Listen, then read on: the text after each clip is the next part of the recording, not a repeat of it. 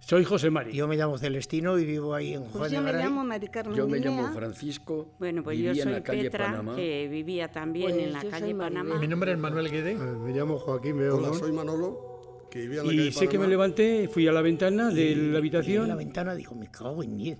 Lo que está echando ese camión en unas marreras enseguida se puso el eh, suelo. toda una niebla espesa, ya no se veía absolutamente ni a un metro de, de- de- de Y cuando distancia. pegó la Oí explosión, un estruendo muy Eh, fuerte. Cuando pegó un se tembló reventón, toda la casa. Veo que arde la carretera por un lado, por el otro. Explotó, hubo un- tal explosión, tal explosión Y que aquello estábamos parecía todos dormidos. un infierno. Las llamas que Oí había. una explosión terrible. Cuando la gente salieron tres quemando, tres quemados, Había pisadas y huellas de que pies. dejaban las huellas. El hombre del camión daba voces que no se Y abrieran las después te lo ventanas. decía, pero si he visto andando que se les pegaban los pies en la carretera. Vimos que Vino muy asustada. fue a arrancar el coche. Al arrancar el coche, ¡buah! pegó el Sí, zumbazo. pobrecita la madre, Y había gente, desnuda porque pues, se había gritando, quemado se y ya marchaban. quedamos todos eh, toda la Y ropa. cuando llegaba al cementerio estaban explotando todas eh, en las... los Viviendo escombros. los auxilio. coches. Y el padre y la hija Algo de por la calle cementerio. Con las Guatemala quemaduras pidiendo y esto, pues auxilio. lo sentimos Fue todos un mucho. Mucho. despropósito aquello, fue terrible.